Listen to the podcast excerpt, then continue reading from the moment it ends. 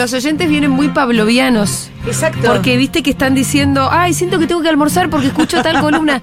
Y yo escucho la cortina esta y digo, ay, está Gaby. Está Gaby, tal cual. Yo también dije, ¿qué año es?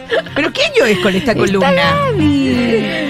Bueno, eh, eh, también en los tempranos 2014-2015, cuando empezamos con Seguro La Habana, hace Sí. 10 años, Sí. eh, teníamos una frase que se volvió un poco muletilla. Sí. ¿Lo recordás que era la aventura del pensamiento? Sí, sí. Que cuando explicábamos era también pleno ola feminista. Sí. Entonces, ay, los invitamos a la aventura del Claro, pensamiento. era sobre todo un gaste, porque Un era un poco, gaste. che, dale, aventúrense a pensar. Aventúrense a pensar, no, no, no den todo por sentado. Sí. La aventura del pensamiento. Bueno, me parece que se reavive la aventura del pensamiento, como decir, vivamos la idea de pensar lo que este mundo, las relaciones, eh, los valores, eh, la que, que- que- que volver a decir que pensar no sea, eh, que sea algo que sea realmente una aventura más en la vida, ¿no? Es decir, me voy a tomar, y también militar el tiempo. Me voy a tomar el tiempo para pensar esto, esta aventura de pensar.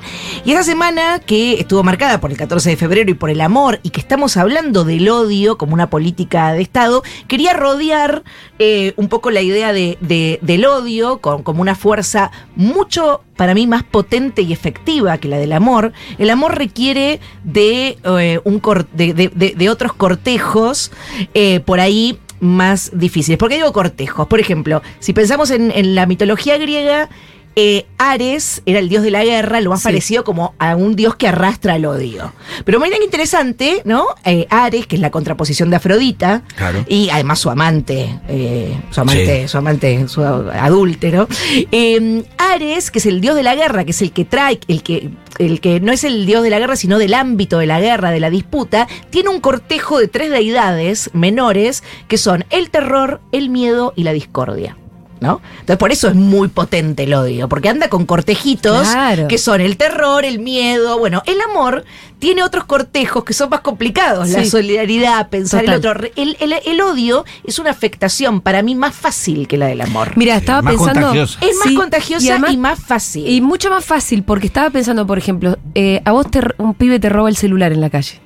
Es mucho más fácil que te genere odio. Exacto, que A que comprensión. vos digas, uy, mira, capaz que me robó el celular porque este pibe en realidad Ah, fue criado en la calle, total. nunca tuvo nada y no tuvo oportunidades.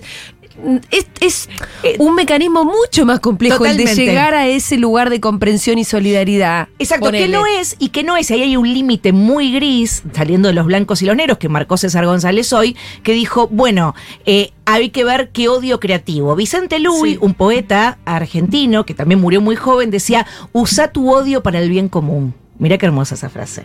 Usa tu odio para el bien común. Y yo- Perfecto. eh, Vicente Luis. Eh, y eh, quería traer hoy dos y quería empezar a ver, bueno, cómo llegamos a este odio como política de Estado. No nació de la noche para la mañana. Como dice Margaret Atwood en el cuento de la criada, nos podríamos morir hervidas si nos metemos en una bañera que se va calentando de a poco. Sí. Entonces, ¿dónde empezó? En el año 2014, Roberto Jacobi.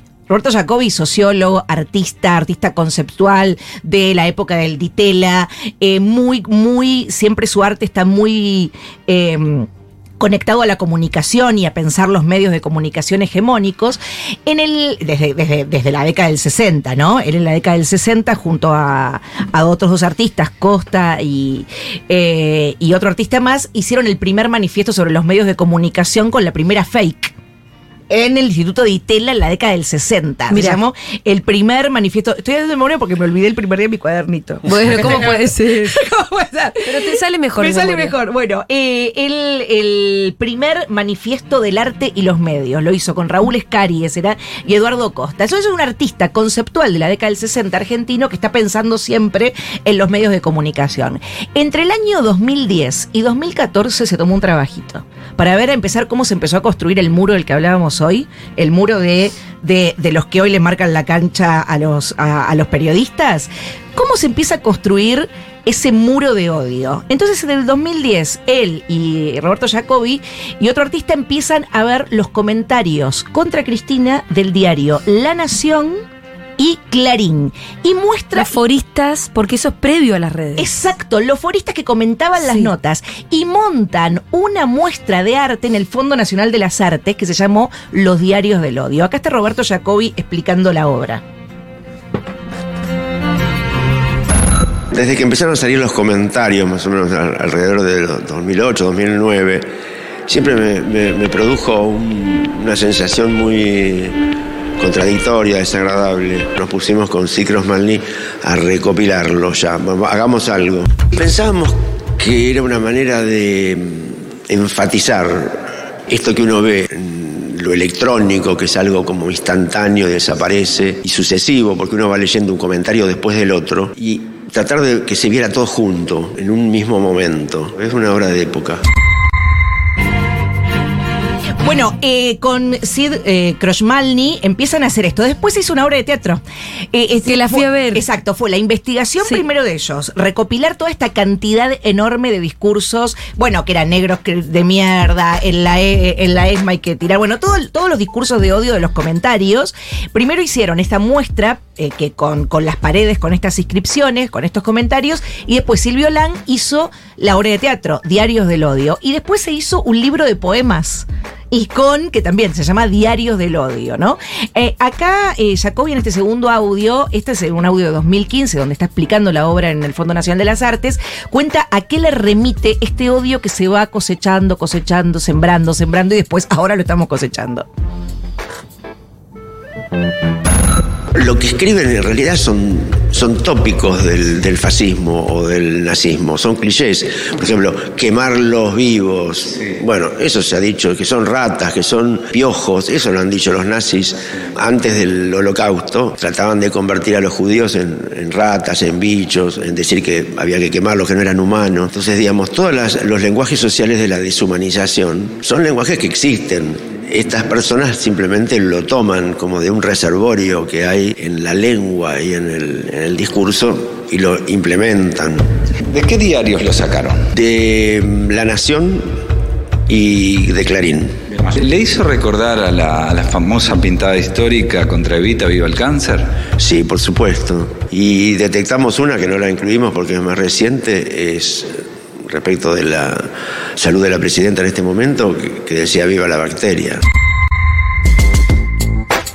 discursos de odio. ¿A qué bacteria se refiere? Porque, es de otra época. Está, es, claro, está hablando. Todavía no le habían querido matar a Cristina, mm. ni nos imaginábamos que eso podía pasar, pero ahí se estaba empezando a sembrar. Exactamente. Eh, por eso lo, traje hoy lo de, lo de Jacobi, porque esto es 2015, cuando terminaba la, muestra en el Fondo Nacional de las Artes, y Cristina estaba internada, que tenía, estaba, eh, pasaba por unos días de internación y había empezado tenía una bacteria. Una bacteria, viva la bacteria. Lo más llamativo es que el año pasado, en el proyecto Ballena, en el Centro Cultural Roberto Jacobi vino a hablar en un, era la imaginación política, y él conecta directamente y dice, a Cristina eh, le gatillaron en la cabeza dos tiros. ¿Esto dónde empezó? Y se remontó a sus diarios del mm. odio. Este odio tiene más de una década sembrando cotidianamente esta, esta deshumanización, los cucas, las cucarachas, los negros, bueno, con su, con su radicalización máxima en el, en el, en el tweet que acabamos de leer eh, de Miley, ¿no? Eh, se fueron generando, se fueron generando y fue cambiando de dispositivos, ¿no? Lo que empezó con, los comentarios inocentes de notas, después pasó a TikTok y después pasaron a realmente hostigamientos de los que vos fuiste víctima, de los que cualquier eh, cualquiera que alza la voz mm. em, se radicalizó totalmente. Pero es el mismo formato y son los mismos comentarios. El libro de poemas Diario del Odio arman poemas con eh, todos los que dicen y con todos los comentarios que dicen y eh, son siempre los mismos tópicos. El falcón verde, que vuelvan los milicos, hay que colgarlos en la plaza, que desaparezcan. Bueno, los, em, la demonización del empleado público es tremenda. Son todos chorros, todos viven del Estado. En esta nueva, en este siglo XXI, se, eh, se agregaron eh, los, artistas, que en ese momento todavía no, pero ahora van con los artistas. Yo quería también recomendarles este libro que se llama Las Vueltas del Odio, Gestos, Escrituras y Políticas. ¿Por qué? Porque cuenta este libro, que lo editó de Eterna Cadencia, y es de dos investigadores, Gabriel Giorgi y Ana Kiefer, La aventura del pensamiento, mm. eh, libros para abordar eh, eh, esto más filosóficamente. En este, en este libro, Las Vueltas del Odio, analizan dos muestras muy iguales, la de muy parecidas, las Diario del Odio de Roberto Jacobi y también otra de Brasil que se llama Giselle, otra brasilera que se llama Giselle Beigelman, que hizo Odiolandia, con los mismos comentarios con Lula. Yo pero de esta conclusión, yo saco una conclusión, ¿no? Porque analizan dos muestras muy parecidas. Sí. Los comentarios en los principales diarios de Brasil contra Lula y contra Cristina. Hay una diferencia muy Que sustancial. una es mujer. Exacto. Y sí, yo me imaginaba, ¿no? Como ahí hay, hay un componente más que se le agrega al odio a Cristina. Es un- Que está muy ahí a la mano. Y también en, yo lo pensaba en la jubilación que le hacen a Cristina hoy día y no en la jubilación que a Lula, ¿no? No, Lula volvió. Eh, Lula volvió. Hay muchas cosas, pero quiero Pero decir. bueno, a Lula lo mandaron en cana también. También, no, por supuesto, bueno, y Cristina tuvo, vivió ese atentado. Eh, me parecía interesante eh, pensar, pensar el odio y pensar la obra del 2014 de, eh, de Jacobi hasta que tiene su radicalización máxima en el atentado a Cristina y pensar cómo se va sembrando. Es decir, ese muro cómo se construye ese muro de odio que es un marco conceptual y una política de Estado. ¿Cuáles son los ladrillos, no? ¿De dónde empieza? No sé si tenemos una respuesta eh, de, de- de- de qué, qué se- qué- qué fuerza se le contrapone a eso. No sé si se le contrapone una fuerza de amor, sino de creatividad y de usar el odio para el bien común. Y quería terminar con, no lo voy a leer entero, pero un poco de poesía sí. Sí, por un favor. poema de Wisława Sí, claro. Szymborska es una poeta eh, polaca que ganó el premio Nobel de Literatura. Tiene una característica, Wisława Szymborska, que es muy chistosa. Tiene mucho humor en sus poemas y siempre es muy irónica, pero no cínica. ¿No? Por ejemplo, tiene un Es poema- importantísimo. Es importantísimo. Ella tiene un poema que dice, por ejemplo, eh, me gusta más estar con la gente que no amo, ¿no? Porque con la que amo estoy muy desesperada. Sí. ¿no? Gusta- Vulnerable Vulnerable. Bueno, acá con el odio también hace algo. Dice el odio de Wisława Szymborska. Miren qué buena condición sigue teniendo, qué bien se conserva en nuestro siglo el odio. Con qué ligereza vence los grandes obstáculos, qué fácil para él saltar, atrapar. No es como otros sentimientos. Es al mismo tiempo más viejo y más joven. Él mismo crea las causas que lo despiertan a la vida. Si duerme, no es nunca un sueño eterno. El insomnio no le quita la fuerza, se la da. Con religión o sin ella, lo importante es arrodillarse en la línea de salida. Con patria o sin ella, lo importante es arrancarse a correr. Lo bueno y lo justo al principio. Después ya agarra vuelo. El odio, el odio. Su rostro lo deforma un gesto de éxtasis amoroso. Ay, esos otros sentimientos, pobrecitos, debiluchos y torpes. ¿Desde cuándo la humanidad puede contar con multitudes? ¿Alguna vez la compasión llegó primero a la meta? ¿Cuántos seguidores arrastra la incertidumbre? Arrastra solo el odio que sabe lo suyo, talentoso, inteligente, muy trabajador. ¿Hace falta decir cuántas canciones ha compuesto? No nos engañemos, porque también sabe crear belleza. Estupendas humaredas en el amanecer rosado, difícil negarle patetismo a las ruinas. Es un maestro del contraste. En todo momento, listo para las nuevas tareas. Si tiene que esperar, espera. Dicen que es ciego. ¿Ciego? ¿Qué va a ser ciego? Tiene el ojo certero del francotirador y solamente él mira hacia el futuro con confianza. ¡Excelente! Terminemos esto acá.